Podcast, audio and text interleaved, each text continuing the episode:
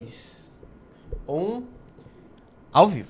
Tá ao vivo? Sim. Está ao vivo? Sim. Ah, não acredito que tá ao vivo.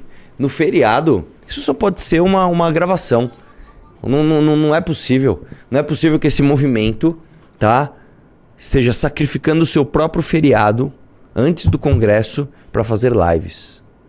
Buenas tardes, amigos. É assim que a gente começa. E a live de hoje é o seguinte: ela tem um objetivo muito claro que é trazer você para o congresso, porque tivemos uma grata surpresa essa semana, tá? Um amigo nosso, Humberto, de Sorocaba, ele simplesmente doou uma quantidade incrível de valetes. Você sabia disso, Léo Lameira?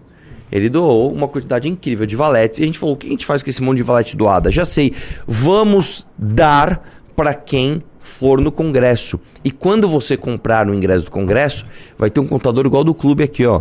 Então você entrou, você ganhou. Você entrou, você ganhou. Olha que coisa linda, não é verdade?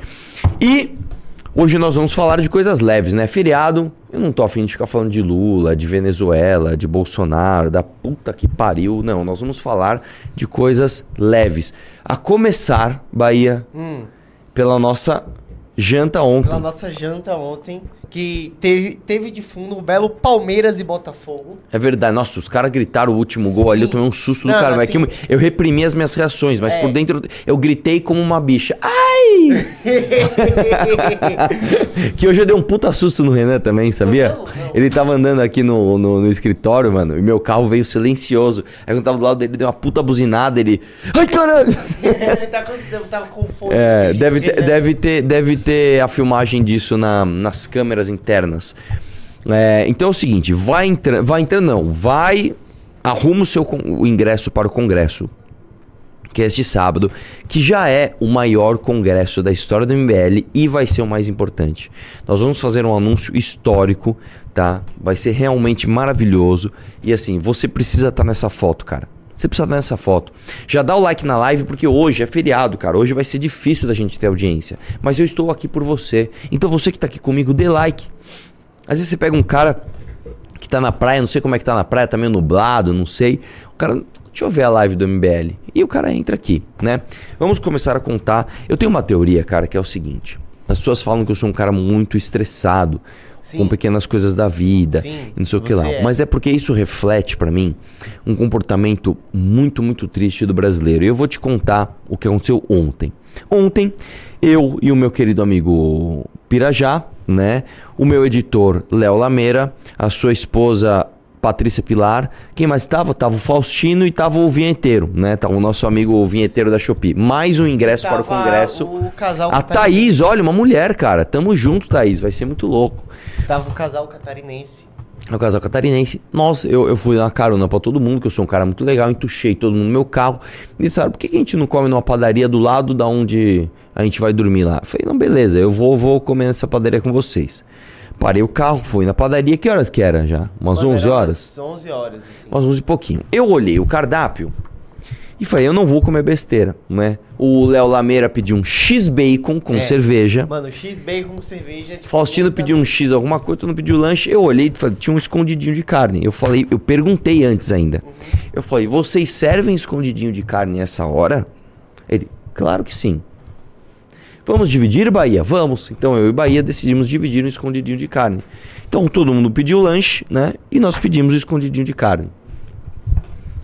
Chegou o suco de todo mundo, chegou o refrigerante de todo mundo, chegou a cerveja de todo mundo, chegou o lanche de um, de outro, de outro. Enfim, E todo mundo já tinha acabado de comer e o meu escondidinho de carne moída. Ficou eu e o Arthur lá olhando. Morrendo de todo fome. mundo comendo e a gente lá à deriva. Aí eu perguntei gentilmente para a pessoa: Amigo, cadê o meu escondidinho de carne? Ele falou: É que o escondidinho de carne demora um pouco mais. Não, e assim, eu acho importante, é porque eu não sei se. Obviamente você deve saber, mas você não percebe. Você vai escalonando a sua raiva, Arthur. Dá É. pra perceber, você vai ficando calado, a sua cara vai fechando, você, você vai respondendo as coisas co- sendo muito mais direto. Entendeu? No início você tava trocando ideia com a mesa e tal. Aí quando foi chegando os lanches de todo mundo e o seu não, aí você ficou tipo. Você, fica mais. em- É. Mas enfim. E aí, por que, que eu fiquei irritado? Porque isso me leva a refletir coisas do tipo. Se você vai numa padaria, que é um ambiente para você comer, São profissionais da comida. Sim. Eles têm de saber que o escondidinho demora mais do que um X-Bacon. Por que que não informou? Por que que não informa a pessoa? Porque não foi um pouquinho a mais. Eu fiquei assim, uma hora esperando. Demorou uma hora. Uma hora para chegar a comida. Por que que não informa? E aí esse tipo de coisa me irrita, porque eu fico pensando assim, se a gente quer ser um grande país, se a gente quer ser uma grande nação, se a gente quer... Fa... Por que que a gente não faz as coisas direito? O Kim Kata... Aí, aí tem... Calma, que a história não termina. né? Aí, né? Bom, vamos pagar a conta. Vamos na fila, já tá uma baita fila. Na hora de eu pagar a conta, o cara marcou errado as comandas, velho. Em vez de ele marcar cada lanche na sua comanda, ele marcou tudo na minha ainda por cima. ainda fui sorteado. Eu, pi, 280 reais. Pera lá, mano. Pera lá. Aí, sabe o que teve que fazer? Não, assim, foi ridículo. Teve que fazer a conta manual do que cada um comeu. Aí assim, tá, o que ele comeu? Um X-Bacon e um suco. Quanto custa o X-Bacon? Aí a mulher do caixa, peraí, pegou Não, o cardápio. Ela tava fazendo a conta muito lento. Você Muito lento, velho. celular Aí eu pra- peguei e falei, senhora, posso te ajudar? Eu tô com a calculadora aqui, me fala o valor de cada coisa que eu já somo aqui. Ela, não, não, já tô conseguindo. Ela foi de forma muito lenta, fazendo a conta de quanto cada um tinha que pagar. Beleza. Aí chegou na minha vez. A minha conta deu quanto? 45? Sim, a nossa sei lá, deu, tipo, 42. 50 pra cada. Aí eu dei uma nota de 100 reais pra ela. Ela, não tenho troco. É, é, nesses momentos me vem aquelas reflexões, sabe? A gente vai ser um grande país se a gente não consegue Não, fazer uma coisa simples. o outro detalhe. Você tentou pagar ela com uma conta de 50 reais. Uma nota de 50 reais. Quando eu peguei a nota de 50 reais, ela rasgou no meio. Você é o cu... Não, calma. Ela rasgou no meio, ela tava, ela tava normal, minha nota. Quando eu puxei, ela rasgou no meio. Eu consertei ela hoje, agora, inclusive agora. Não, mas você... ela rasgou ontem? Ela rasgou ontem, eu fui puxar ela da carteira, ela rasgou. Aí eu, meu Deus do céu, tem uma nota aqui dividida em dois, ela não aceitou. Falei, a senhora tem um durex? Eu colo ela agora. Não, não, não. Aí ela parou tudo, aquela fila imensa. Foi não sei aonde, foi lá pra, sei lá, pra Indochina buscar o troco. Ela voltou e me, me deu o troco. Aí, aí eu vou, eu vou contar pra vocês. Hoje de manhã eu tive que pagar o condomínio do apartamento que minha mãe mora. Sim. Então eu entro no, no. Não vou falar o nome da empresa, da empresa, e busco a segunda via de boleto. Vamos lá. É- é- são essas coisas que vão me fazendo ficar muito pistola. Você tem uma empresa que é especializada em cobrar o condomínio e fazer a gestão de um condomínio. Sim. Você entra no site, aí tá lá, login.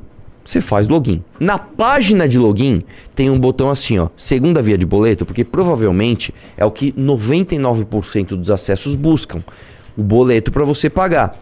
Você clica no ícone do, do boleto, ele vai para outro lugar que não tem nada a ver com o boleto. Aí você faz login. Dentro da página de login, você tem que ir lá em finanças, documentos. Aí você vai. em- Aí eu penso: por que, que uma empresa que vive disso, ou seja, uma empresa para isso, a gente contrata essa empresa para isto, ela tem um botão escrito segunda via de boleto que não leva ao boleto. Você entende isso, cara? Aí a gente compara, por exemplo, com o Japão. O Kim falou assim pra mim, Arthur, se você um dia for pro Japão, você nunca mais vai embora. Porque tudo lá, velho, é um cuidado, é uma, é uma minúcia, é, um, é assim, é uma precisão, é uma eficiência. Todo mundo te atende como se fosse assim, se fosse o último cliente do mundo. As, as coisas, elas, eles se preocupam com os detalhes, com a limpeza, com a organização, as coisas têm que estar retinha. A gente não é assim, velho. A gente é do vai levando. Ah, tá o boleto no site tá errado. Uma hora a gente vê isso. Ah, tem que ver isso aí. Ah, põe um ícone aqui, o ícone não funciona. Aí você entra no banco, aí é o Santander, para pagar eu uso o Santander. Nenhuma operação do Santander é feita de primeira. Você faz a operação, ela dá defeito. Aí quando você refaz a operação, ela vai. Aí você fala, mano, um banco, cara. É, é- é esse tipo de coisa que me deixa maluco. Por quê? Porque isso me faz, de novo, refletir não só sobre aquela minúcia, sobre aquela pequenice, mas sobre o que nós vamos ser enquanto nação se a gente não presta atenção em nada, velho. Sabe? A gente, a gente, a gente é, é assim. Sabe? Ah, ah, putz, é, sei lá, vamos fazer um site para atender boleto. Ah, mas aí o link tá errado. Ah, depois vê. Sabe, a gente. Cara, quando eu tinha negócio, cara, eu era tão chato, sabe? Eu, eu, eu, eu, eu, eu fazia com que os meus negócios, assim, a limpeza estivesse em dia, as coisas estivessem organizadas, o cliente ele ia ser atendido como eu gostaria de ser atendido.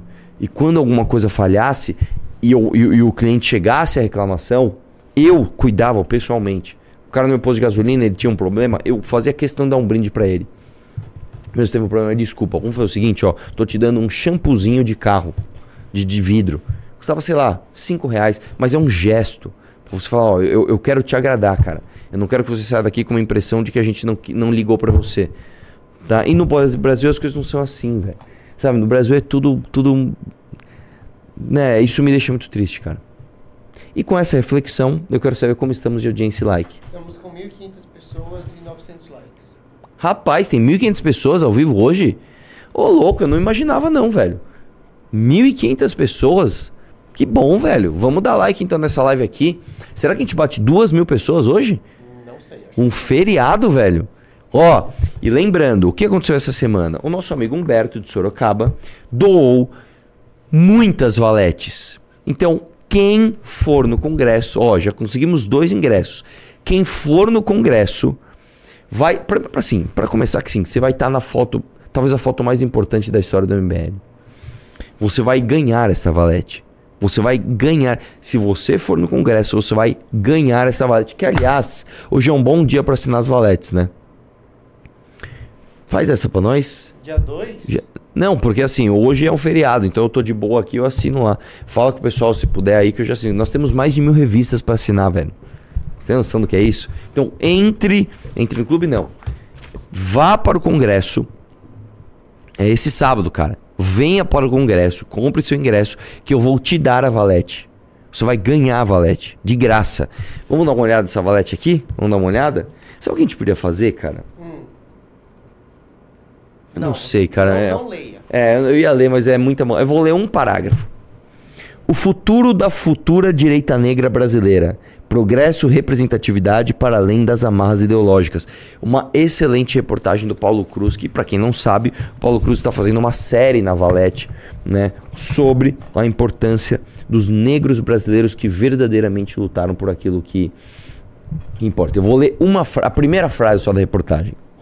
Nos últimos 10 anos, a partir de todas as intempéries políticas que vivemos, a percepção do cidadão brasileiro comum, fora dos apriscos político-partidários em relação aos governos e seus representantes, mudou. Não digo aumentou ou diminuiu, mas mudou. Ó como é que começa, hein? Ó como é... Meu, Paulo Cruz assim, não tem o que falar, irmão. Olha só.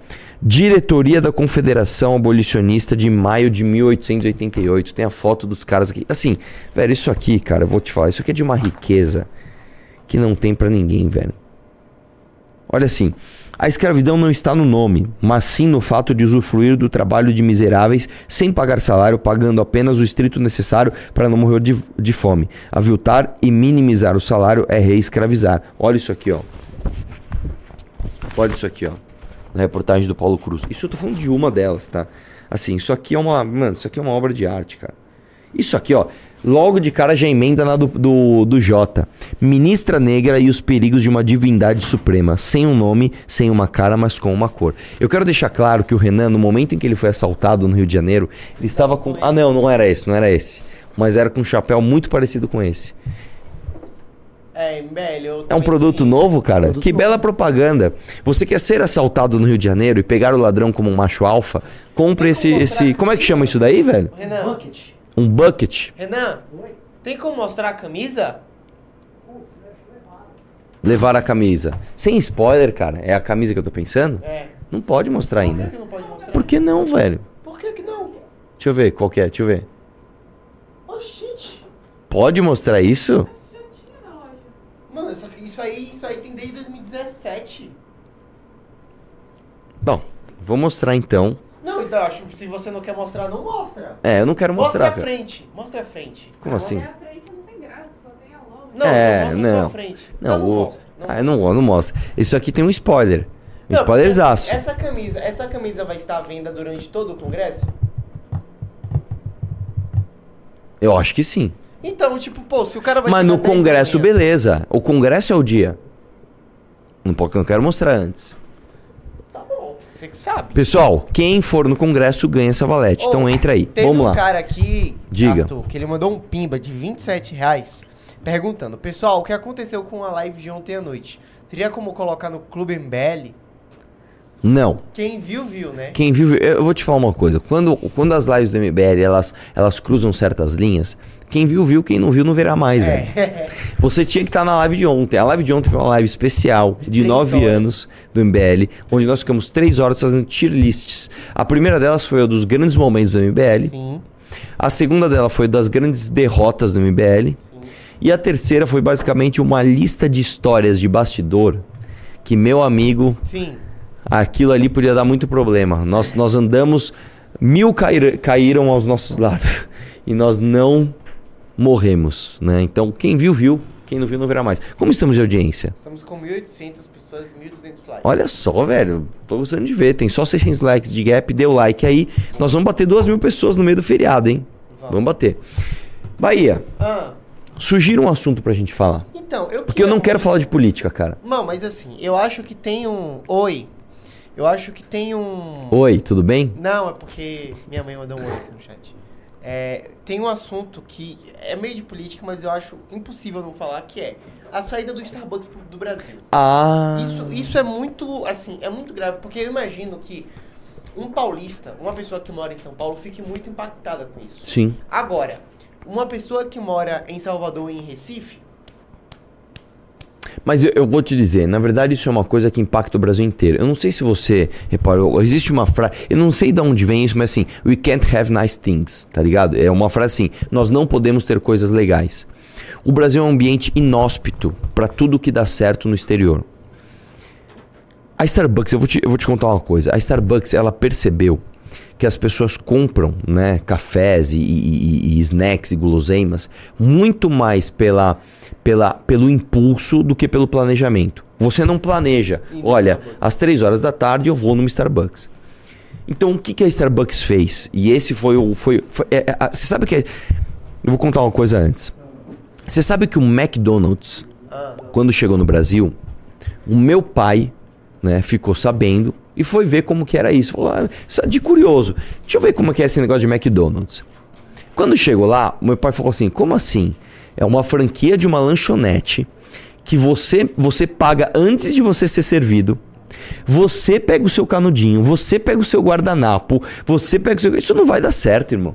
Isso não vai dar certo. Você vai, você tem que se servir e você paga o lanche antes de receber. Mano, isso não tem a menor chance de dar certo. Resumindo, é óbvio que deu certo e hoje, pra você ter uma ideia, você não consegue ter um, um McDonald's porque existe uma fila de pessoas que querem ter um McDonald's e basicamente eles entregam as expansões, entregam as novas lojas para aqueles que já estão na franquia. Né? Então, por exemplo, você tem um McDonald's, vou dar um exemplo, um Tatuapé, eu sou amigo do dono de um McDonald's lá. Que o cara postou logo no comecinho. Ele era um advogado, veio lá a franquia, né? Ele é bem, bem mais velho que eu, claro. E aí ele comprou hoje. Ele, ele, ele- esse cara ficou amigo do meu pai porque eles abasteciam no mesmo posto. E aí eu conheço ele e tal. Quando foi abrir a segunda loja do Tatuapé, o McDonald's chegou pra ele e falou: Vem cá, ô... é Mauro o nome dele. Mauro, vem cá. Você quer abrir a segunda loja? Quero. Então abre a segunda loja. A terceira Mauro, vem cá, você quer abrir? a terceira? E assim por diante. É assim que funciona. O McDonald's funciona assim. É uma comunidade fechada onde eles vão ali. Por que, que eu estou dizendo isso? Qual foi o grande, o grande diferencial do McDonald's? O McDonald's entendeu que para você vender hambúrguer, não adianta só você focar no hambúrguer. Você tinha que focar no local onde você estava. Então, o McDonald's é, uma, é um grande business imobiliário. você já assistiu o filme com Já assisti, já assisti. Esqueci Com o o Michael Keaton. Isso. que ele fez Beetlejuice, inclusive, um grande filme. É um bom filme esse Bom filme do bom McDonald's. filme. que conta a história do McDonald's. O McDonald's é um negócio imobiliário. O McDonald's ele compra as melhores esquinas, ele é dono dos melhores terrenos, dos melhores pontos, e lá ele constrói as suas lojas. Mais um ingresso para o congresso. Vamos ver quem chegou, o Luciano. Luciano, você já ganhou a nova valete, irmão. Vamos entra vamos comprando o ingresso, você precisa estar nesse congresso, irmão. É o, ó, posso falar, É, são as últimas chances para você estar lá, tá? Vamos lá. É, Então o, o McDonald's entendeu isso e prosperou muito bem. O Starbucks seguiu a mesma lógica. O Starbucks, para você ter uma ideia, isso é uma coisa muito curiosa. Eu fui, eu, eu, eu- o meu amigo foi para os Estados Unidos e ele me mandou uma foto. Ele falou: Olha só isso daqui, irmão. Tem uma esquina, eu não lembro agora onde ele tava. Se era em Manhattan, eu não lembro onde ele tava. Basicamente ele falou o seguinte: Olha só, Arthur, existe uma esquina que tem um Starbucks aqui. Na esquina da frente tem outro Starbucks. Sabe por quê? A Starbucks pensou o seguinte: olha, eu tô vendendo muito café aqui. Mais um ingresso para o congresso. Mano, tá indo bem. Anderson, você já ganhou a nova valete. Tamo junto. Entre que você ganha a valete. Entrou, ganhou. Entrou, ganhou. É, é congresso.mbl.org.br para você ir no congresso, tá? Os caras perceberam o seguinte, meu irmão, muitas pessoas elas deixam de tomar a decisão de comprar um café ou de comprar um cookie ou qualquer coisa porque elas têm que atravessar a rua ou elas compram do concorrente. Não. O meu cliente não vai ter nenhum trabalho de atravessar a rua. Eu vou abrir outro Starbucks na frente. tem três Starbucks aqui, tem Starbucks aqui, velho. Isso tem muito no centro. O centro é só. No Brasil, não dá certo. Irmão, por uma franquia como Starbucks não dá certo no Brasil, é, você tem noção de quão ruim o seu país tem que ser? É um modelo de negócio que dá certo assim no mundo inteiro, irmão. Quão ruim você tem que ser para sua franquia não dar certo? Você quer ver uma outra franquia que explodiu em 2013, 2014 e depois não que desapareceu, mas diminuiu muito? Hum. Subway. Ah, a Subway vai falir junto. Vai falir também? Sim. É, a- é, a, é a- tipo a mesma empresa que coisa das duas, é, que pediu recuperação Não, judicial. a Subway, assim, ela existe na Inglaterra, nos Estados Unidos, assim, em toda a Europa, há sei lá quantos anos, há pelo menos uns 20 anos. Eu lembro quando meu amigo foi fazer intercâmbio em Londres, em 2006, ele foi pra trabalhar no, no Subway, velho. Chega no Brasil, o negócio expande, quer dizer, o negócio deu certo. E vai embora, velho. Vai embora porque a gente, a gente não pode ter coisa legal. Porque o brasileiro, de novo, gente, a gente não gosta de organização, a gente não gosta de contrato de trabalho, a gente não gosta de relações honestas de progresso. A gente gosta de tirar uma vantagenzinha. A gente gosta de, ah, dá um jeitinho, depois ver o que faz. Isso, isso é terrível. A Ford foi embora do Brasil, a Audi foi embora do a Brasil. Americanas acabou. A ah, mas Americanas é diferente. Americanas, Americanas foi um modelo de negócio essencialmente brasileiro, a gente pode chamar assim. E a Americanas, assim, um cara deu um golpe, tá ligado? O cara deu um golpe. Não, mas assim, sobre esse lance do Starbucks, eu quero tentar fazer um pouco do advogado do diabo aqui. Diga lá. Porque o Brasil consome muito café, o brasileiro bebe muito café. Porém, eu acho que a forma como o brasileiro consome café é diferente da forma como o americano consome café. O Claro. brasileiro não consome aquele- esses copões de café andando. Ele. É, O, pro americano, o Starbucks é tipo um point no caminho dele pro trabalho. O cara para ali, pega o café Aquele e vai café aguado gigante. é, É. o café aguado gigante e vai. O brasileiro não. O brasileiro gosta do café na xícara e com um pão. E ele gosta de comer, beber esse café sentado. O brasileiro não tem o costume de beber café em pé ou andando. Diferente do americano. Entendeu? Sim. Então, assim, eu acho que este modelo do Starbucks é um modelo muito americanizado. Eles Eu, eu entendo, só que o, o- brasileiro aprende essas coisas. Não aprende, o brasileiro se acostuma com isso. E digo mais, a expansão do Starbucks, ela foi grande demais para um negócio cujo modelo está errado.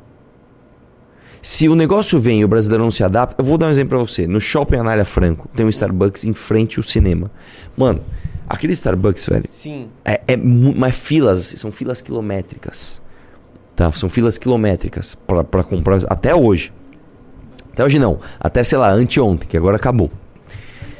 O negócio não dá certo no Brasil, eu vou te dizer por quê. Porque o nosso ambiente de negócio não permite. Nenhum país tem as leis trabalhistas que o Brasil tem. E esses, esses lugares de, de fast food, de comida, onde, onde o preço. Você fala, ah, mas o Starbucks é claro. É claro que é caro, mas eles, eles trabalham com uma margem pequena. O negócio deles não é um produto ultra premium, que eles têm uma margem de, sei lá, 200%. Por... Não é isso. eles espremem a margem você tem uma altíssima rotatividade das pessoas que lá trabalham. Então, por exemplo, o, o- o- esse, esse amigo nosso que tem um, um McDonald's, ele falou assim: o meu trabalho não é nem fazer hambúrguer, cara. Porque o hambúrguer é uma coisa mecanizada, é meio. Você compra no, no fornecedor autorizado, você vende pelo preço autorizado, as promoções vêm todas prontas. Vo- Você basicamente entra num, num- num- num- numa linha onde você não é responsável por nada, você só operacionaliza aquilo que já vem pronto. O que, que é o trabalho de um dono de loja de McDonald's? Contratar, treinar e demitir. É isso. Porque as pessoas não sonham em trabalhar no McDonald's, as pessoas não sonham em ter carreira no McDonald's. Então, são empregos considerados passageiros. Ó, eu preciso de um emprego, sei lá, até eu conseguir algo melhor, vou trabalhar no McDonald's. É isso. essa é a mentalidade. Lá fora é muito assim, né? Então, e, e outra, a pessoa quando ela vai embora, ela simplesmente vai embora, tá ligado? Ela não vai trocar uma ideia com o patrão, olha, eu, eu tô precisando ir embora, ou quanto tempo você precisa que eu fique aqui. Não é isso. Irmão, amanhã não venho mais, tchau. O cara não devolve nem uniforme. Então, o grande, o grande gargalo, o grande trampo dessas grandes franquias de alimentação é justamente você contratar, treinar e depois você se virar para fazer com que essa pessoa fique lá, né? É, E no Brasil, cara, isso é impossível de ser feito. Isso é impossível de ser feito. Aqui no Brasil, eu vou te contar uma coisa. Você contrata uma pessoa por um regime. O sindicato autoriza. Você vai no sindicato. Eu posso contratar esta pessoa nesse regime específico do meu negócio? Pode. Tá aqui, ó. Aí essa pessoa fala que vai embora. Você vai no, no, no sindicato e você homologa a rescisão dessa pessoa, o que é um absurdo. É só no Brasil que tem essa palhaçada. Você contrata a pessoa, o sindicato autoriza. Depois, no fim, o sindicato tem que homologar aquilo que foi feito. Cara, olha que absurdo. Aí o sindicato homologa. Aí a pessoa entra na justiça e ganha! E ganha! Meu irmão, antes de eu contratar, eu perguntei. Pode? Pode. Quando a pessoa encerrou o contrato, eu fui lá no sindicato, tá tudo certo, o sindicato carimbou, está tudo certo. Aí a pessoa vai na justiça e ganha. Pra que que serve a porra do sindicato então? Pra te encher o saco. Pra arrancar tua grana, irmão. Aqui no Brasil nós temos um outro problema assim, ó. Eu lembro até hoje uma vez, eu fui negociar sucata numa, numa empresa. Eu cheguei bem no dia que eles estavam negociando o PL. Como é que chama? PL. PLR? P- É participação de lucro, não sei o que lá. PL, não sei o que lá. Que... E a empresa tinha tido prejuízo naquele ano. Basicamente, a operação da empresa, foi, foi- se não me engano, foi em 2008, quando deu a crise. Tá? Deu, meu, deu crise mundial. Não é que deu uma crisezinha por causa da administração, não, não, não. O mundo entrou em crise. Então a minha empresa, a minha indústria, deu prejuízo. Ou seja, era uma indústria estrangeira, uma indústria alemã. A Alemanha está tendo que mandar dinheiro para cá, ó, mais um no Congresso. Rui, tamo junto, Rui.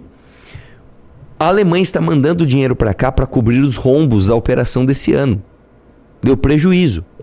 E tava lá o sindicato falando, tá, quanto do lucro vocês vão me dar? Não teve lucro. A empresa teve prejuízo. Você vai querer ter participação no prejuízo? Você vai me dar um pouco do teu salário para cobrir o rombo? Não. Então o que você está enchendo o saco? Mesmo assim, eles tiveram que fazer um acordo e pagar um valor fixo de, de, de lucros, de distribuição de lucros da empresa, numa empresa que deu prejuízo. Nós somos isso, irmão. Nós somos um país que a gente olha, né? E, e- e isso é o mais engraçado. As pessoas não olham o patrão como seu inimigo, mas as nossas instituições, nós institucionalmente encaramos o patrão como inimigo. Nós somos o único país do mundo que tem uma justiça que você é culpado até que você prove o contrário. Você sabia disso? Sim. Se eu- vamos supor, eu te contrato na minha empresa, uma empresa de fabricação de microfone, contrato você. Você vai e me põe no pau. Fala, ó, o Arthur, sei lá, não me pagou ou me deve, não sei o que lá. Eu já estou condenado. Sou eu que tenho que pegar todos os comprovantes e levar lá e falar, não, eu paguei. Cara, é inacreditável, irmão. Devia ser o contrário. Ah, você não recebeu? Então prove que você não recebeu. Porque assim, por que, que você continua como é que ele trabalhando? poderia provar uma coisa que o ele não- extrato da minha conta aqui, ó. Eu recebo aqui X de salário, tá aqui meus olerites, ó. Esse olerite não foi pago. Esse olerite não tem um depósito. FGTS, ó, eu tirei um extrato da FGTS da minha conta e não tenho depósito aqui. É o contrário, irmão. O patrão tem que ir lá e levar o comprovante. Falar, olha aqui, ó, o comprovante do que eu paguei, porque já se assume que você não pagou. É tudo, er- mano, assim, é tudo errado aqui no Brasil. É tudo errado, cara. É tudo errado. Ai, meu Deus do céu, velho. E aí, como estamos de audiência? Estamos com 3 mil pessoas. Não, mentira. Verdade. Não é possível. Mentira, é 2.800, vai. Não, é- não brinca assim, cara. A brincadeira ela tem que sempre ser pior do que a realidade, velho. Cê- Você sabe que tem uma pegadinha, velho? Eu achei Ah. uma puta mancada. Os caras gravaram uma fita de vídeo, na época que as TVs eram de tubo. E eles, eles pegaram né, o sorteio da Mega Sena lá dos Estados Unidos e fizeram uma cartela falsa e deram pro cara. Aí gravaram o programa e puseram o cara pra ele assistir. Aí ele foi conferindo, ele... Mano, eu ganhei na Mega Sena. Ele, tipo, tinha ganhado, assim, 20 milhões de dólares, vou dar um exemplo. O cara é mó feliz. É, é, os caras, mano... É uma fita, você não ganhou. Nossa. Isso não se faz, tá ligado? Isso eu ia matar faz. meus amigos. Eu ia- mano, eu ia Nossa, sair na ficaria muito alguém. puto. Você imagina por, sei lá, por 20 minutos você achar que você ganhou 20 milhões de Que reais. você é e depois é milionário. mentira. Ana, ó, caramba, tá indo bastante mulher no congresso. Tamo junto, Ana. Ganhou a revista Valete já. Ganhou a revista Valete. Né? É, aqui no Brasil acontece isso, uma pegadinha com os empresários. Você está trabalhando, você está achando que você tem uma margem de lucro, você está usando aquele dinheiro, de repente chega a justiça e fala assim: ó, tá vendo? Ó, eu vou te cobrar um imposto retroativo e todos os seus funcionários aqui, é, você vai agora ter que pagar uma nova obrigação trabalhista para eles. Ô, você já, você já entrou, experimentou entrar nesse ramo de franquias? Já, mano, eu já fui ver. Mano, eu já fui ver franquia de tudo. Eu quase tive uma franquia de loja de calcinha. Nossa, eu juro pra você, pra eu juro pra você. Vale zero. Na época que eles estavam. Eu nem sei se existe essa franquia hoje. Ah. Eles estavam vindo com um plano de expansão pro Brasil. E aí eu, mano, beleza, é uma, é uma nova franquia, vale muito a pena, porque é uma marca nova, você vai pegar toda a expansão. Depois estagna, você vende. Daí eu fui lá ver como que funcionava. Quando eu me vi vendo o catálogo de calcinha pra discutir quais coleções eu ia comprar pra minha suposta, eu falei, mano, eu não entendo nada disso. Então, assim, não, porque agora vai lançar uma nova coleção de, de, sei lá, de borda rosa. Eu falei, mano, eu não. Assim, você acha que eu vou saber dizer quais as calcinhas que vão vender, quais as calcinhas que não vão Mas, vender? você- Meu é Deus do já céu. teve muita coisa franqueada que foi meio que moda, né? Muita, tem- muita, Tipo, muita. eu lembro que teve uma época Que- que, todo shopping tinha uma franquia de palheta Eu, mexicana. eu ia falar isso agora. Nossa, irmão. era horrível. Eu lembro disso.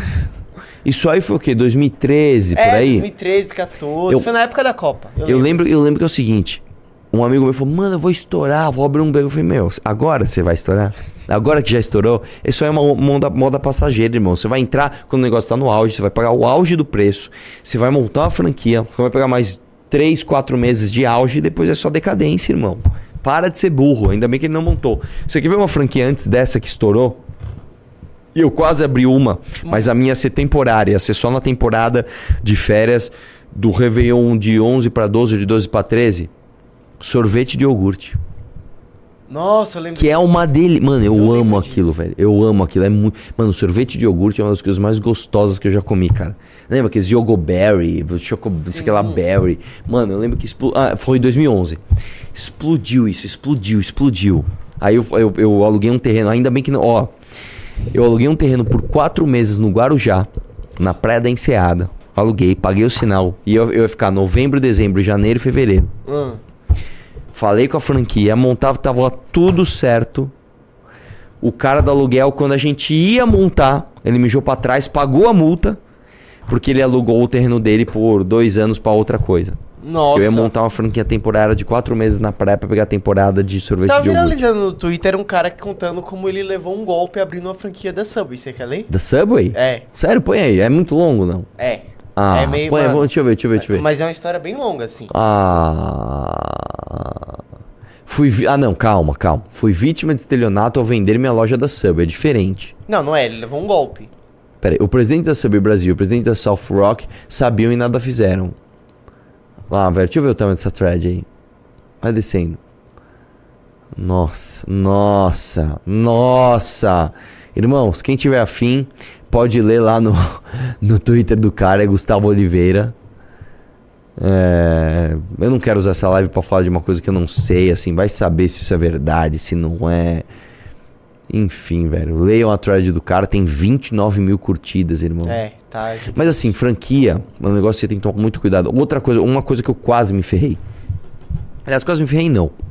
Eu vou contar até onde foi. Uma vez eu fui ver um estacionamento, na época que eu tava abrindo o Sim, essa estacionamento. história é boa.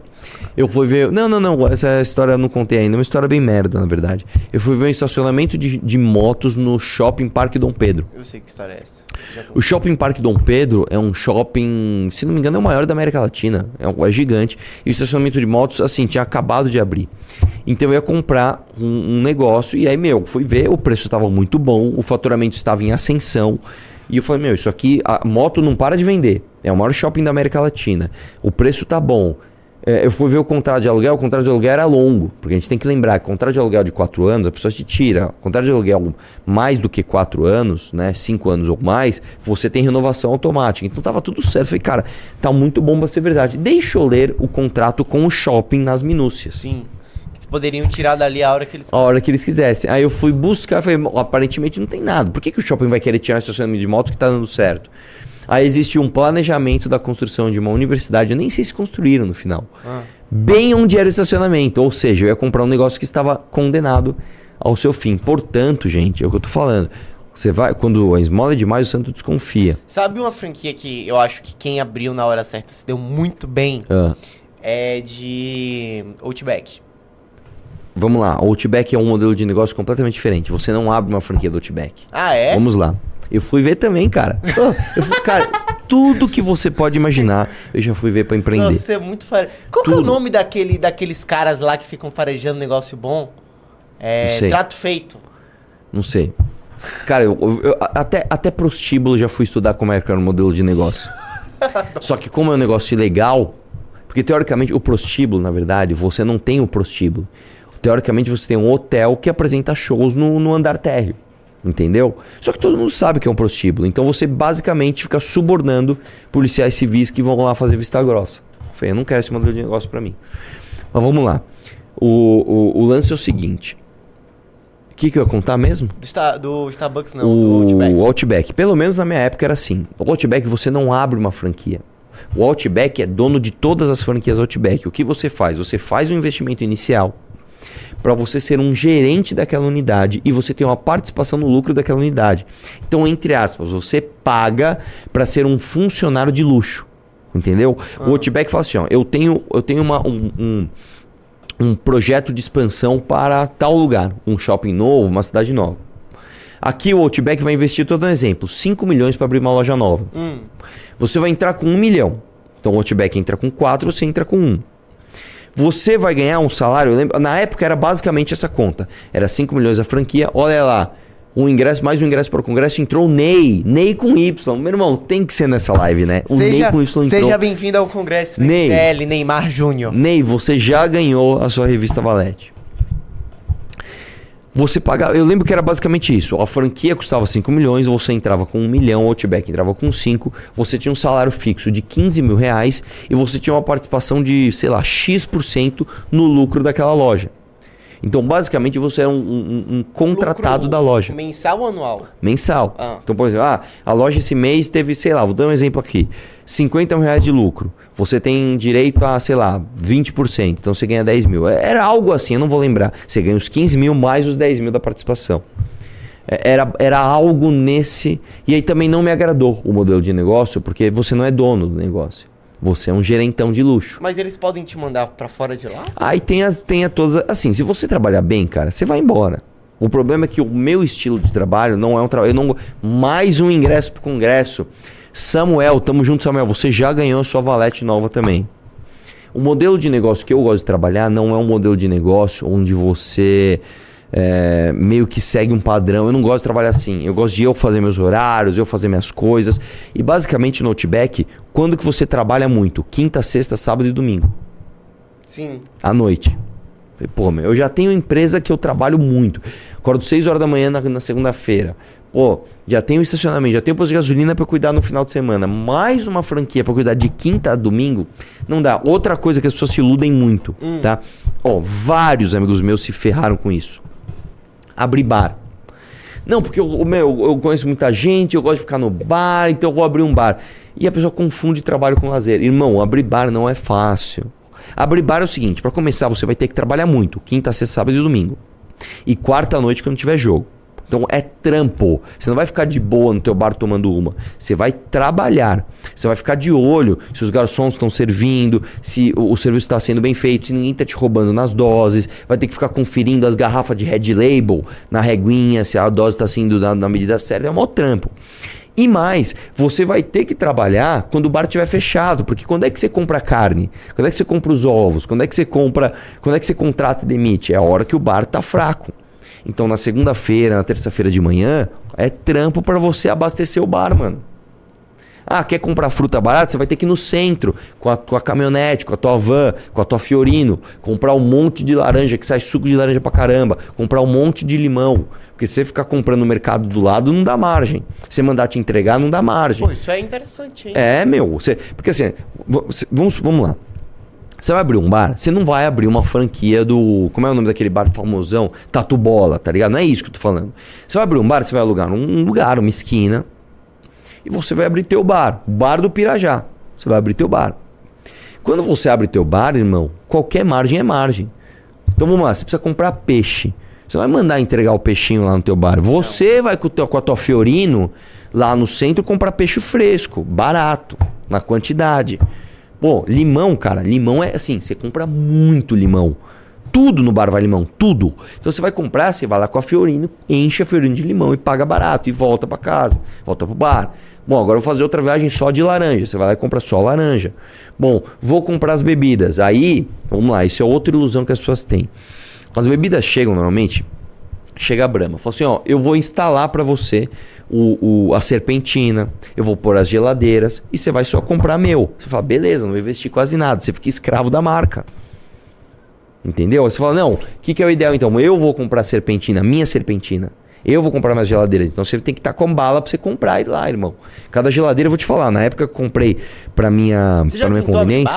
Não, mas eu, eu abri conveniência. A conveniência do meu posto de gasolina eu construí, dos dois. Ah, foi? Eu comprei posto sem conveniência, eu E construí. problema, porque, tipo, Pra pô, caramba, a conveniência dá 10 vezes mais trabalho do que o posto. Nossa. O posto você tem 5 itens. Só que assim, conveniência. Diesel, álcool, gasolina, gasolina aditivada, beleza. Conveniência você tem 3 mil. Sim, agora sim. Prazo de validade. Conveniência, você pode colocar uma, ma- uma margem. A margem é maior. 100%. Sim. Sei lá, você compra um chocolate que custou 5 reais, aquilo custa 2,50. Né? É, só que eu falo o seguinte, é muito item, é prazo de validade, é atendimento. Você não pode. Às vezes, por exemplo, você compra um item que não sai, ele fica empoeiradinho. Não pode ficar empoeiradinho. Né? Vira e mexe, vi umas promoções que eu não aceitava nenhuma. Eu era mó casca de ferida com esses caras. Vinha lá Ipiranga, ó, promoção de panetone. Quanto é esse panetone aqui? Um panetonezinho, tipo, era 9 reais o custo pra vender 18 Eu falei, meu, quem é que vai comprar 18 reais um panetone? Piranga, enfia na bunda isso aí. Aí eles me davam penalização porque eu não comprava. Eu falei, não vou comprar, mano. Não vou comprar. Depois eu mudei pra Shell, aí a Shell era Select. Aí eu fiz um acordo, cara, com a marca. Eu fiz o seguinte, eu vou colocar o Select. Só que eu não vou ser Select. Eu não vou pôr o sistema da Select. Eu vou fazer o meu sistema. E eu não vou comprar os produtos que vocês mandam eu comprar. Porque vinha lá umas. Vem pendrive, vem chapinha, secado. Eu falei, "Meu, eu não vou vender isso aí. Eu vou vender o que vende. Eu vou vender, sei lá, chocolate da Lacta, salgadinho. Eu vou vender o que vende. Né? Então, outra coisa, ilusão. As pessoas falam, "Meu, vou montar um bar, já sei. Eu vou alugar aqui o lugar, a marca vai vir, porque às vezes você pega uma marca, eles dão até as mesas e cadeiras. Eles vão te dar geladeira, vão te dar serpentina, vão te dar as mesas, vão te dar cadeira, só que você tá escravo dos caras, irmão. A margem, quem vai controlar é os caras. Então é melhor você pegar. Você fazer conta, tem que fazer conta. Pegar um dinheiro emprestado com um brother seu, alguém, chamar investidor anjo, pegar o negócio por você, e aí mês a mês você chega lá, quanto vocês vão fazer no meu show esse mês? Essa semana eu vou comprar de quem? Aí você tá com poder de barganha, ligando pra todo mundo. Por isso que quando eu tinha, eu tive posto de bandeira branca, que é posto sem bandeira, eu era feliz. Que eu ficava negociando, comprava álcool, comprava. Quando eu bandeirei meu posto, bandeirei piranga, eu me ferrei, velho. Porque aí você fica escravo da, da bandeira. Isso é outra coisa. Por isso que eu tô falando, cara.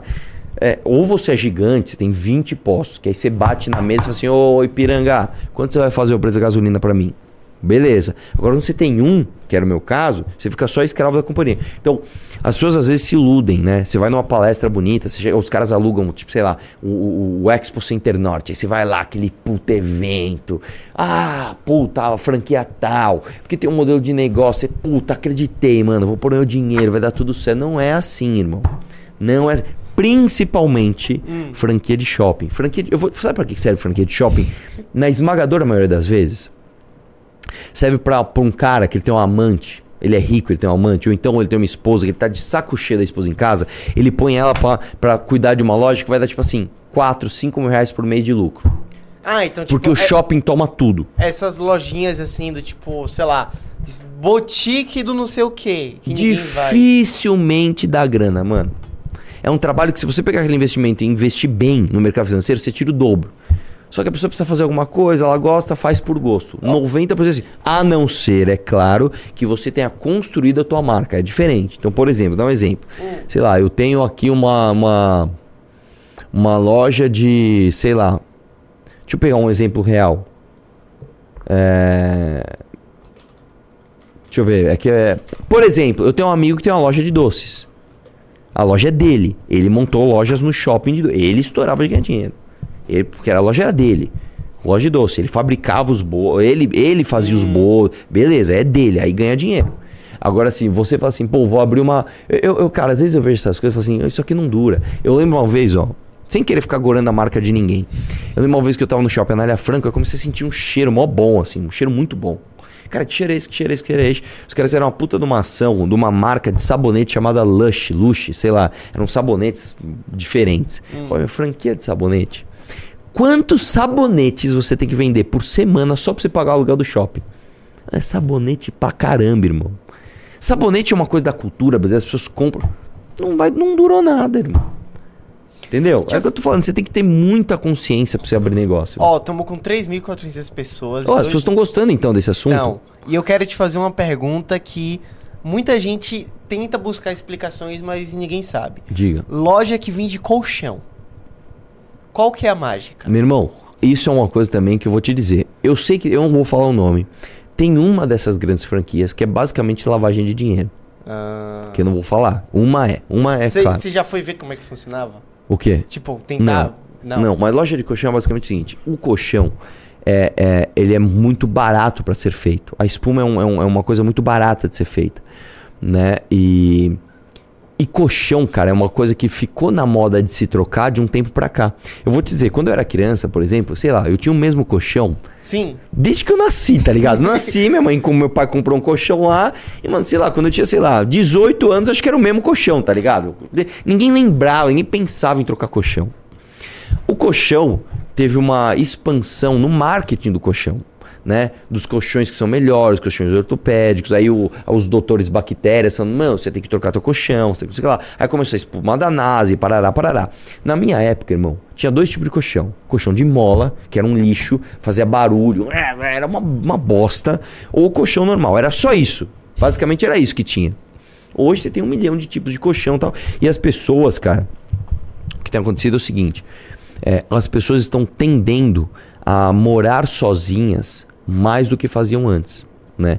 Antigamente as pessoas saíam de casa mais cedo, tá? O, o, o, cara com 20 e poucos anos ele já casava, já queria ter filho, montava a casa dele, mas ele basicamente não mudava de casa. Era uma coisa muito mais fixa, né? Então, por exemplo, o meu pai, meu pai casou com 28 anos, eu nasci, meu pai tinha 28 anos.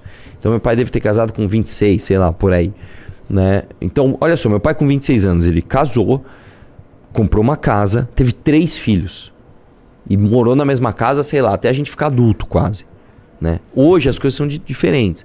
Hoje a pessoa, ela sai de casa para morar num loft, ela mora por pouco tempo, ela muda de emprego, ela muda de, de loft, elas mudam, as pessoas mudam é, é, é, com mais constância.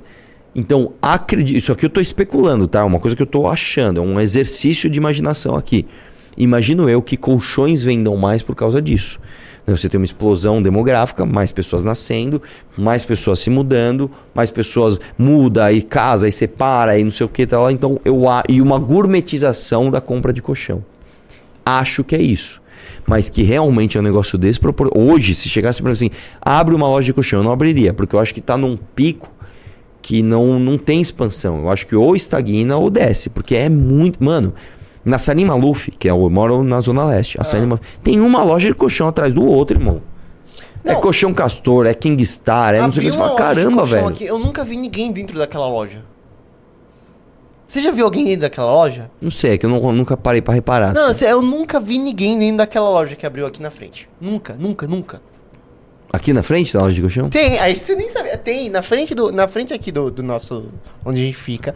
Então, loja de colchão, literalmente também. Você É, cara, sai. eu não, eu não sei. eu- realmente é um. Teve um boom assim. E, e é um boom que já tá durando, velho. Sei lá, faz uns 10 anos que eu vejo a ampliação desse mercado. Como você acha que deve estar os donos da franquia do Starbucks agora? Hã? Como devem estar os donos da franquia Ah, cara, os, o- o- os, os franqueados, tá É. falando? Não, os franqueados já sabiam disso. Você acha? Não eu acho que não, não é de um dia pro outro, tudo bem, a sua loja vai fechar amanhã. Porque americanos foi meio assim. Mas, a, de novo, a americana descobriu um golpe, foi diferente. A americana descobriu um rombo que ninguém sabia, ó, fudeu.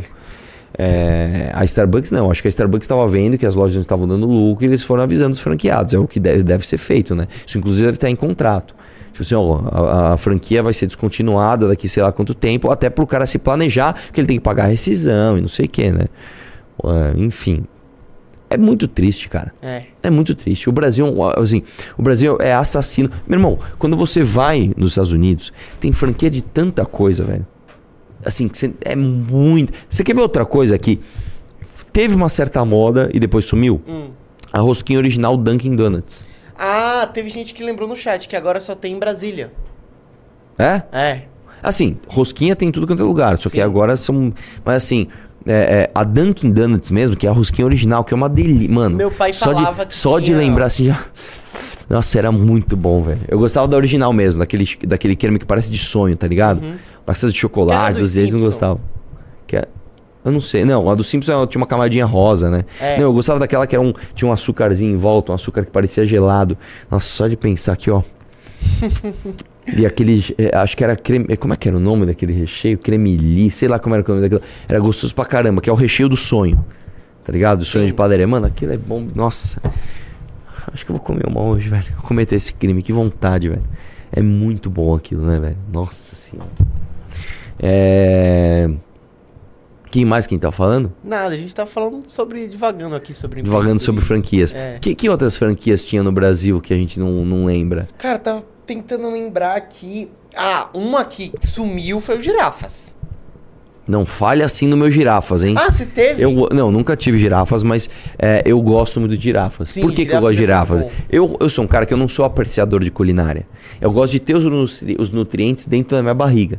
Então, os girafas é uma franquia de comida relativamente saudável, que sai rápido e é barato. Agora sim, por exemplo, você pega os girafas do aeroporto de Congonhas. Mano, aquilo é um caos, né, velho? Meu Deus do céu. Mas assim, e os caras ficam me zoando, porque assim, você vai girafar hoje, você vai girafar, porque eu girafo direto. Pra mim, assim, eu tô com nos treinos, eu não fico, é, ai, apreciando a qualidade do feijão. É uma comidinha honesta ali, preço bom, sai rápido. A galera gostou muito desse assunto, Arthur. E tem muito pimba sobre isso. Então vamos responder Vambora, pimbas vamos, assim, falar, vamos falar, vamos falar bastante. Eu gosto desses assuntos, eu Sim. gosto bastante. Ó. É. Só uma coisa. Continuem indo para o congresso, irmão. Quem entrar no com quem for para o congresso, além de participar da foto histórica, de estar no maior e mais importante congresso da história, meu irmão, meu irmão, você vai ganhar a Valete. Você vai ganhar. Você vai para o congresso, você vai ganhar a Valete. Você praticamente vai de graça pro congresso, que a Valete, pelo amor de Deus, né? 150 conto, tô te dando. É um brinde de 150 reais.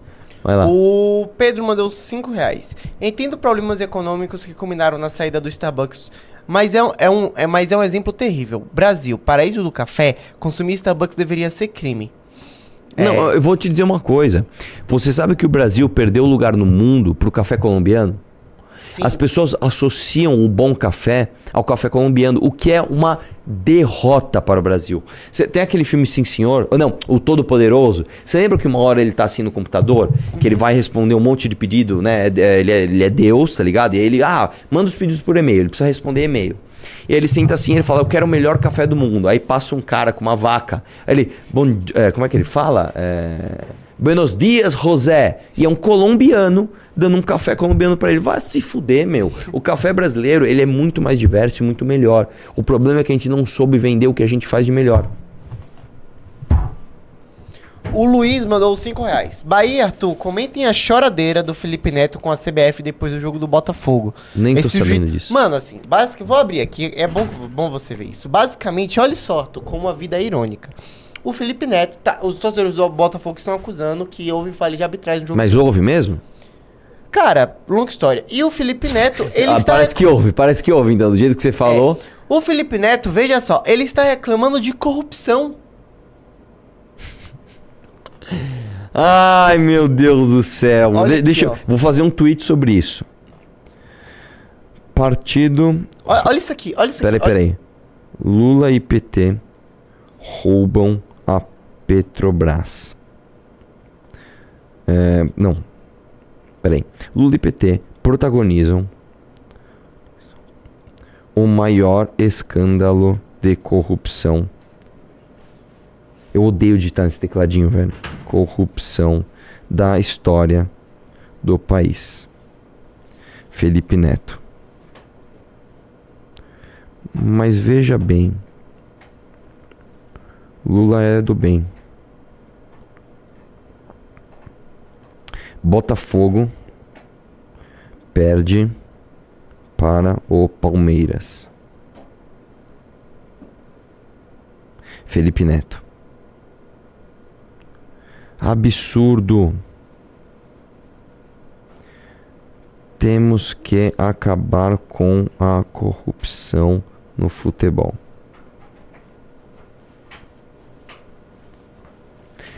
Vamos lá. O que o Brasil está presenciando vai ficar nos livros de história. Não é à toa que a CBF está fadada ao seu fim. Uma entidade corrupta. Árbitros safados e mal intencionados. Mais um cara no Congresso. Vamos ver quem vai vir? Daniel, tamo junto, Daniel. Você já ganhou sua nova valete. Todo mundo viu hoje, não tem mais nenhum resquício de vergonha na cara. CBF é uma entidade corrupta, bandida e safada. Quem são os book? Não, aí que, tipo, aí ele fica reclamando. Aí o que é que vai acontecer? A CBF vai processar o Felipe Neto criminalmente. Se fuder! Prova! Agora você vai ter que provar que a CBF é corrupta, seu otário. Assim, eu não sei de nada, nem conheço da CBF, sei lá se é ou se não é, mas assim, é, ó. Rafael Alves Soares já comentou no Twitter, falou, acompanhando a live, abraço. Tamo junto. Deixa eu mandar, ó. Você vai acompanhar uma outra coisa também, ó. Pega os prints dos dois tweets da, da- do Felipe Neto, falando que a CBF é corrupta. Faz um meme com esse meu tweet em carrossel e coloca na legenda que, o que a CBF vai processar criminalmente o Felipe Neto por calúnia. Que maravilha, velho. Que maravilha. Uma notícia boa pro nosso feriado. O Richard mandou. Mas só falando aqui, olha, eu acho que não houve erro de arbitragem. Você perguntou. Eu acho que a expulsão do Adrielson foi muito justa. E não foi pênalti no, no Botafogo que o Tiquinho perdeu. Então eu acho cara, que assim, foi é aquele lance que o cara foi chutar uma bola e pegou no jogador. Isso. Vocês estavam me contando. Eu não vi o lance, eu não entendo nada de futebol. Mas entendo o seguinte, penso eu. Se não foi intencional, o cara não pode ser expulso, né? Não sei. Eu não entendo de futebol, mas assim. Cara, o cara foi chutar a bola, chutou o amiguinho. Porra, acontece, irmão. O Richard mandou 10 reais. Tutu, vocês precisam pautar as lives sobre remessa conforme. O quem tem um projeto precisamos alavancar apoio. Abraço os youtubers Sobre o que remessa? conforme. Nem, nem tô sabendo É o disso. cara. programa que botou o imposto na Shein, basicamente. E nos outros importados. O, Boa sugestão, vou ver com calma isso. o Diego Souza mandou 5 reais. Starbucks você paga para sentar e conversar em um lugar confortável por horas. É um ambiente. Até em São Paulo é difícil encontrar lugares similares. Então, E é gostoso, Starbucks é mó gostoso. mas cara. tem uma coisa assim, do tipo, tem, um- por exemplo, você levaria o seu MacBook para trabalhar em uma Starbucks no centro? Não, cara, que isso é uma coisa muito. Calma, existem Starbucks e Starbucks. Aqui no do, do- da perto da academia eu vejo várias pessoas fazendo isso. Eu não faria, isso é uma coisa de Faria Limer que eu, sei lá, eu não faço. Mas. é, teve até aquela menina que viralizou, ai, meu sonho era levar o meu, meu Notebook notebook no numa Starbucks. É, tô falando, criou-se a cultura. Há de ser explorado. O problema é que o Brasil é um país inóspito a empreendedorismo, irmão.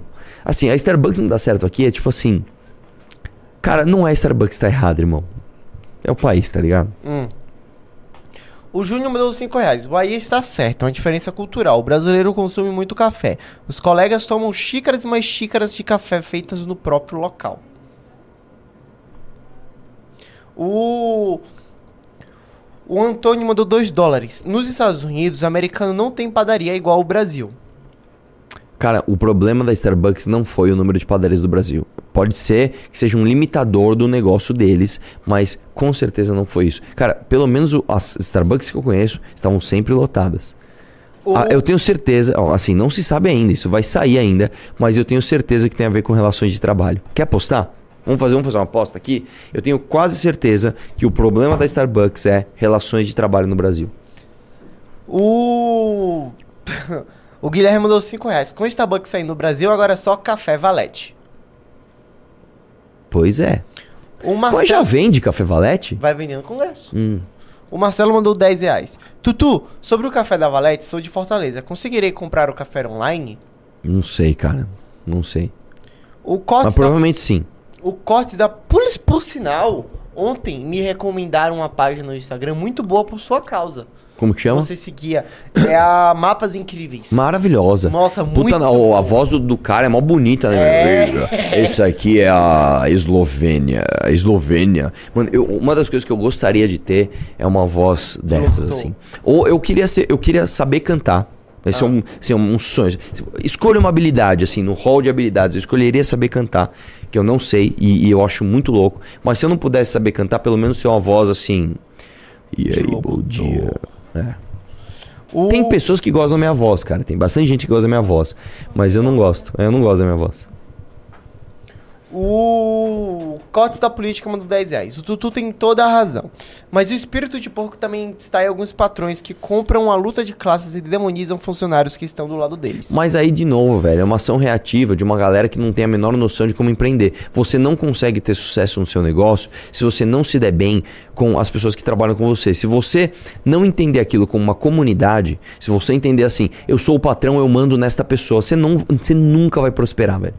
Tá, isso, isso não é no Brasil, isso é em lugar nenhum no mundo. As pessoas elas trabalham muito melhor quando elas têm senso de propósito do que elas estão fazendo. O Lucas mandou 10 reais. Arthur, você acredita que o fato de o poder de compra do brasileiro ser pífio acaba influenciando essa tendência de querer tirar vantagem dos outros e dos empregadores? Com certeza. Com certeza absoluta. Num país onde tudo é escasso, você fica querendo tirar vantagem dos outros, cara. né? O- Inclusive, eu vou te contar uma coisa. É, é, eu sempre evitei ter sócio. Eu sempre fui meio anti-sócio. Até o dia que eu tive sócio. E eu gostei. A minha experiência com sociedade foi muito bem sucedida. Tanto que hoje eu não quero nunca mais abrir um negócio sem ter sócio. É, eu sempre lidava com os clientes, principalmente com aqueles mais cascudos. Eu sempre fui muito bom para lidar com o cliente. Para lidar com funcionário, eu sempre fui péssimo. Porque eu sempre fui muito bonzinho. Você acredita? É? Eu sempre cedia. Cara, ah, posso viajar? Pode. Posso? Pode. Me dá um vale? Dou. Aí eu, eu tive um sócio que tratava com os, com os funcionários e falava, cara, eu vou ser mais duro, porque você é muito mole, velho. Eu sempre fui muito bonzinho. Inclusive, quem quiser esse testemunho pode passar no meu posto de gasolina e perguntar para as pessoas que até hoje os caras falam saudades de você. que eu era uma- um frouxo. Essa é Plot verdade. twist da vida. A Carol mandou 5 reais. Bahia, não vamos ter casos amorosos hoje? A turma dos anos 80 se sente ouvindo saudade de cidade. Só uma coisa aqui, ó. Um ingresso para o Daniel. Tamo são junto, 10, Daniel. ter um Batemos a meta, não? você vai ganhar valete. Deixa eu falar uma coisa. Sabe uma coisa que eu lembrei até que o nome era Daniel? Ah. Quando eu tava na escola, eu gostava de uma menina e tinha um moleque que chamava Daniel que ele gostava da mesma menina. Sabe o que ele fez, velho? Ah. Ele, foi, ele ligou, ele mandou, sei lá como ele fez, no programa do Luciano Huck. Era H. Tinha as Hzetes. E você mandava declarações de amor. Ele mandou declaração de amor pra essa menina que eu gostava. Nunca vou me esquecer, velho. Eu não vou falar o nome dela, mas vai, Fulaninha, Fulaninha, o Daniel está mandando aqui que ele te ama, não sei o que lá. Nossa. E aí, você vergonha. perdeu a menina? Não. No final das contas, eu consegui sair com ela um tempo. Depois eu te conto essa história. Herói, herói, herói. O Luan mandou 2 reais. É, reage ao vídeo que eu te mandei, Bahia. Aonde? O Caetano mandou. Calma. Nossa, tem, tem. A galera gostou desse assunto, hein?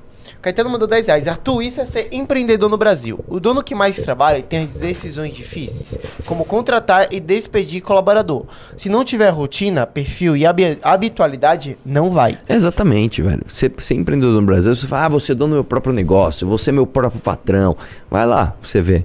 Mano, é muito, muito. mu- Você tem que ter muito perfil pra isso. velho. O, a doutora Kim mandou 10 reais. Live maravilhosa com aula de empreendedorismo. Sempre quis abrir um bar pra ficar de boa. Agora estou repensando. Não faça. Mano, deixa eu explicar uma coisa pra você. Tudo que trata com comida, você não fica de boa. Põe isso na tua cabeça. Porque comida é um alimento absolutamente perecível. Então você tem sempre que comprar o tempo todo. E o que não vender, você tem que dispensar. Então, cara, você tem que ficar fazendo conta o tempo todo. O que, que será que vai sair? O que, que não vai? Mano, é difícil demais. Assim, uma coisa. Eu jamais na minha vida trabalharia com comida. Assim, o máximo que eu tive foi loja de conveniência, que vendia produto fechado. E assim, é muito. A Ipiranga também tá, com essas- tava com essas ideias de fazer padaria. dentro. Aí eu falei, meu, o último lugar que vocês vão fazer uma padaria é aqui.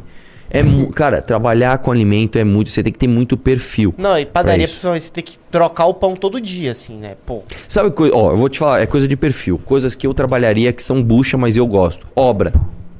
Eu gosto de trabalhar com obra, tá? Eu gosto de trabalhar com obra. Obra é uma coisa que não é, é, é fácil, é bem difícil e é um tipo de problema que eu gostaria de ter, Hum. entendeu? Tanto que eu tive construtora também.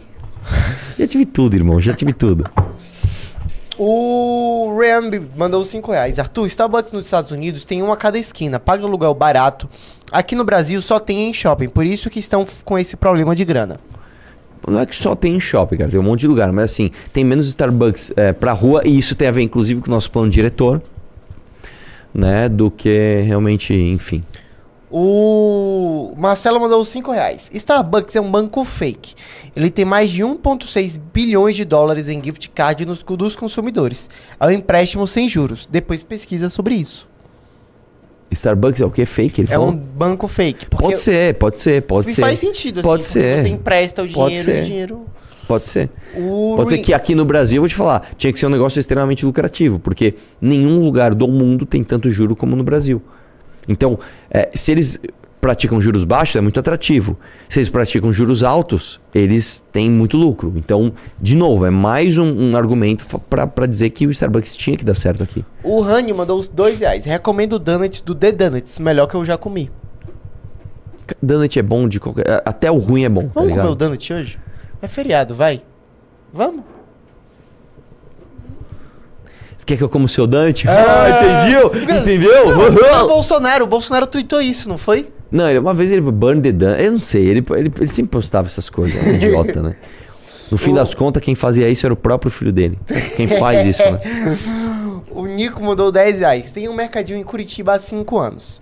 Crescendo bastante, inclusive trabalhando hoje. É muito difícil empreender. Se eu tiver oportunidade, adoraria dar algumas dicas básicas para a galera da live. Eu vou te falar uma coisa: mercado é uma coisa que você trabalha demais e os melhores mercados são os, os mercados em periferia.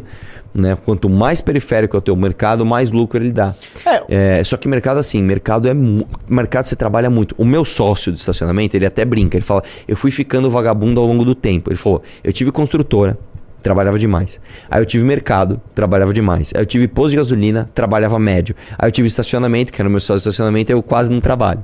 A gente foi brincando que ele, ele foi ficando vagabundo ao longo do tempo, tá ligado?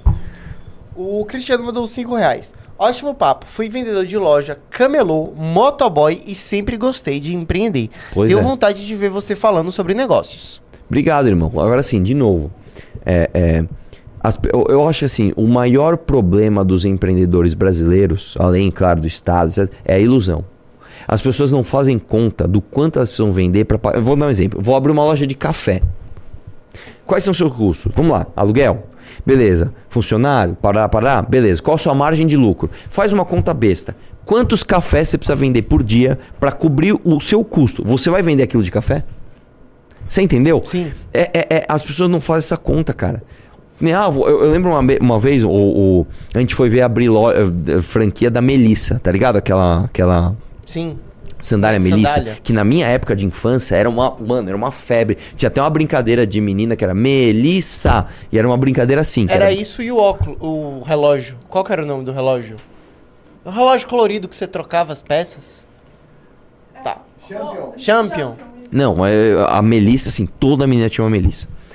E aí eu lembro que eu fui ver. Aí eu fui fazer a conta de quantas melissas eu precisava vender por dia. Eu não lembro agora, mas era basicamente assim. Pra eu cobrir uma loja pequena, eu tinha que vender 40 melissas todo dia. Eu- se- imagina, segunda-feira. Ah, bom dia.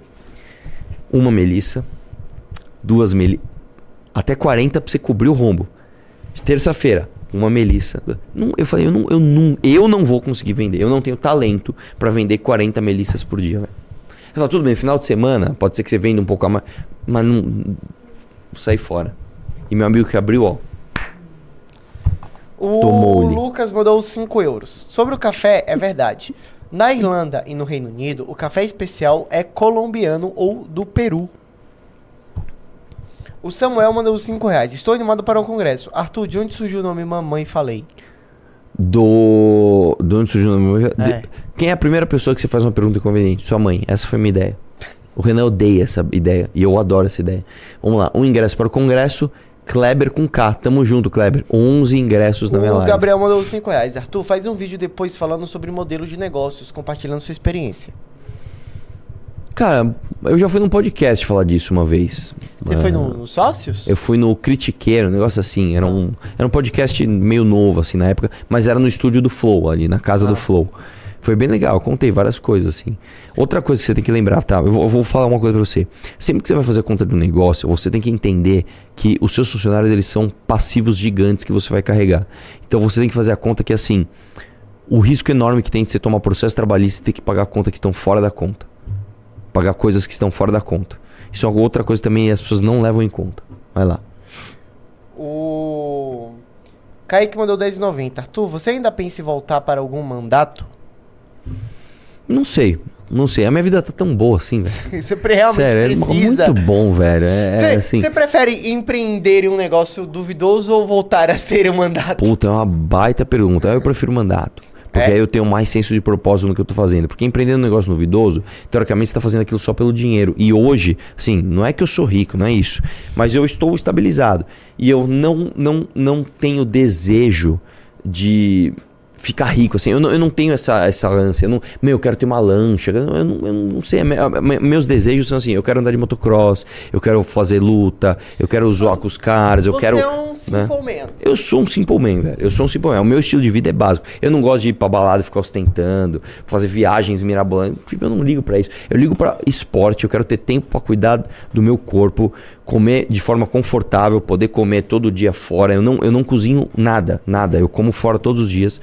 E, e é isso. Sabe cozinhar? Eu não sei fazer nenhum miojo, irmão. eu, sei- eu não sei fazer nada. Eu odeio cozinhar. Eu odeio mexer em comida. O Cristiano mandou 5 reais. Quem tem um projeto sobre o Remessa Conforma e tem o YouTube fazendo vídeo sobre, sobre vocês não falam sobre o assunto. O que tem que fazer um vídeo sobre isso, pô? O Jovem Paduan mandou 5 dólares. Rapaziada, boa tarde. Vocês teriam algum projeto para os Estados Unidos? Não. Até porque o nome é Movimento Brasil Livre, né? Então... O Dudu mandou 6 dólares canadenses. Eu moro no Canadá, minha esposa trabalha no Starbucks. Aqui as coisas são baratas. Starbucks no Brasil é muito caro e as pessoas são mais pobres. Pois é. O JL mandou 2 reais. O que acha sobre a loja de suplementos de academia? O quê? O que você acha sobre loja de suplementos de Dep- academia? Meu irmão, tudo depende. Eu vou te dizer, é um mercado que ainda está em expansão, as pessoas ainda procuram mais academias, mas fugiu do boom. Se você tá olhando para um cara que, ah, cinco anos atrás, mais um ingresso pro congresso, Caio, tamo junto, Caio, ganhou sua valete. Se for, pô, um amigo meu abriu uma loja há cinco anos atrás, há seis anos atrás estourou. Esquece, o boom já foi, tá? Até o boom de influenciadores já foi também. Né? Isso não significa que não vão surgir novos, vão e ainda é um mercado em expansão, mas um mercado em menor expansão. O fato é, qual vai ser o seu diferencial? A pessoa que vai comprar o suplemento de você. Por que, que ela não vai comprar na internet? Porque demora para chegar? Porque. Por quê? Por que, que a pessoa vai comprar de você em vez de comprar na internet? Ou por que, que ela vai te comprar, comprar de você ou de uma outra loja que é mais perto dela? Então eu vou te dizer, às vezes você mora numa loja, numa cidade do interior, aí vale, aí vale a pena. Porque o frete demora para chegar, porque a loja mais perto, o cara tem que ir no, no shopping da outra cidade. Aí beleza. Tá, e os seus fornecedores? Você vai conseguir preços muito bons? Qual o teu diferencial na hora de comprar tua- o, teu, o teu produto que você vai revender? Se você conhece um distribuidor, você vai lá, você com o teu carro diretamente buscar. Você conhece alguém que, sei lá, tá importando, você vai no porto fazer alguma coisa. Você precisa ter um diferencial. Você abrir no standard, vou comprar aqui e vão vender aqui. Não sei se cobre custo de aluguel, de. Não sei, cara. Não abriria se fosse no standard. Você tem que ter um bom diferencial para vender suplemento hoje. O Felizinho.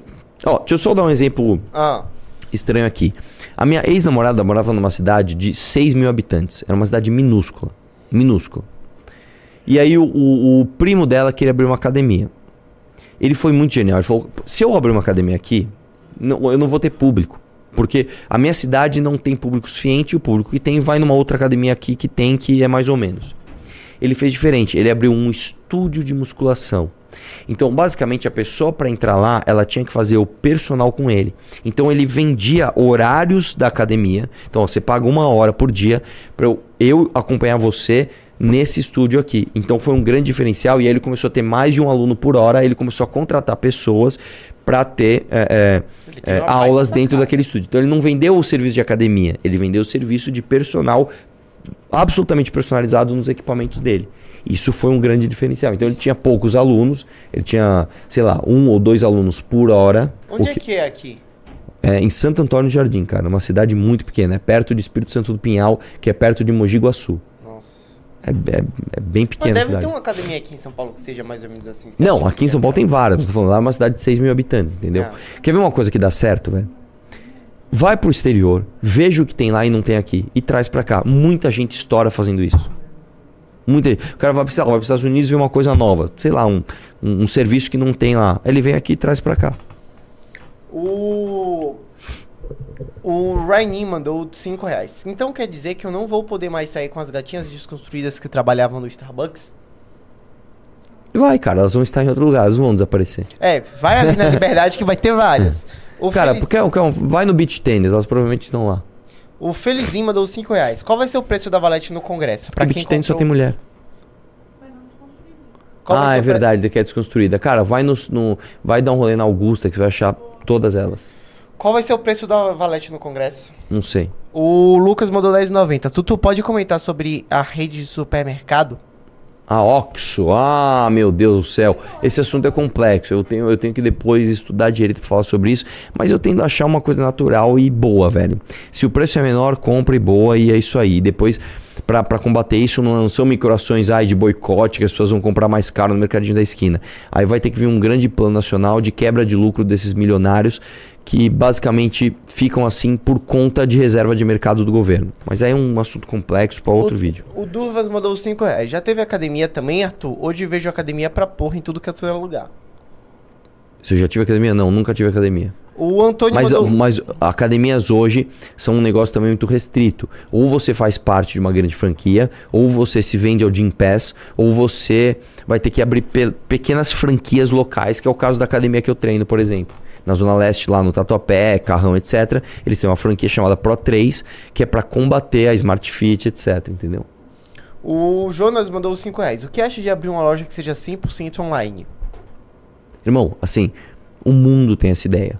Por que, que o cara vai comprar da tua loja? É, é isso que você tem que pensar. Você tem um diferencial para comprar da tua loja? Você tem um- uma grande parceria com o centro de distribuição que vai entregar muito rápido. Você tem um fornecedor que vai te fazer um preço abaixo do mercado. O, o que, que vai fazer a pessoa comprar no teu e-commerce e não no outro que já existe? É isso que você tem que pensar. O... Muito pimba, velho. Eu tô pensando em eu vou começar a cobrar para dar esses conselhos. Porque assim, não para de vir pimba, velho. O, o, a Gabriela mandou 5 reais. Estou começando com a venda de personalizados sublimição. O que você acha desse mercado? Personalizados? Por sublimição. O que, que é isso? Não sei. Como é que é o nome? Personalizados. Por sublimição. Eu acho que aquele negócio de fazer caneca personalizada, sei lá. Vamos lá, calma lá. Tem. Personalizados. Mano, a galera é- su- transformou o Arthur em um coach de empreendimento aqui. Shark Tank. Não, acho que já tá, já, já tá acabando. Decide aí, velho. Já tá acabando. Eu fui digitar de personalizados. Subli... Personalizados sobre. Ah, é brinde. Pô, mano, fala, faça o brinde, pô. De novo, irmão, qual é o teu diferencial? A pessoa que vai comprar com você vai comprar por quê? Você tem uns brindes muito diferentes. Você tem um fornecedor que você compra direto da China que vai fazer, sei lá, aqueles brindes muito mais baratos. Você tem uma máquina muito poderosa. O que vai fazer você ter um diferencial de mercado? De novo, você abrindo standard, já tem cara muito grande que faz brinde, provavelmente a preços mais baratos que você. O JL mandou 5 reais. Sobre suplementos, minha cidade é de- é de interior, tem 20 mil habitantes e não tem nenhuma loja física. Aí sim, aí você tem um baita diferencial. Você vai ser a primeira loja da tua cidade e você pode usar isso. Meu irmão, compra de quem é da tua terra, compra de quem é daqui, incentiva o comércio local. Isso, isso é um baita diferencial. Só que faz no capricho, cara. Normalmente loja de interior, o cara pega um lugar, pinta tudo de branco, põe uma meia dúzia de prateleira de metal, aquela coisa horrorosa, e põe um, um suplemento assim com uma distância gigante da outra. Não pode ser assim. É melhor você pegar um lugar menor e encher de suplemento pra ficar um do lado do outro, parecer que é um lugar muito lotado, que você pegar um lugar amplo que as coisas vão ficar espaçadas. A apresentação é fundamental. Então, nem que você pegue, ah, mas eu só consegui um aluguel de um lugar grande. Então, transforma aquilo lá em outra coisa. Sei lá, um estúdio de pilates e uma lojinha de suplemento do lado que vende pra caramba. Aí você vai ampliando conforme você vai vendendo mais. Porque uma coisa que espanta cliente é você ver prateleira vazia. Prateleira não pode estar tá um negocinho aqui, outro ali, não pode ser gato pingado, tá ligado? Tem que ter muita coisa, muita. Entra numa loja de conveniência. Cara, é tanta informação, um produto em cima do outro, assim. Tem que ser assim. O Hércules mandou 5 reais. Tutu, abri uma loja de material de construção, mas não tenho muito espaço para exposição. Ouvi que o MBL é bem grande. Deixa eu expor em você aí, aí atrás? Horrível. O Lucas mandou 5 reais. Arthur, explica o conceito de mão invisível nesse contexto de empreendedorismo. Cara, não tem isso de conceito de mão invisível. Basicamente é o seguinte: o mercado, né, que é a tal da mão invisível, é a vontade das pessoas. Se você atender uma demanda natural daquelas pessoas, você vai prosperar. Se não, não. E... E, e esquece, para de teoria libertária, para de teoria liberboba. Vai pra prática, irmão. Ah. Acabou. Um abraço e vão almoçar tudo.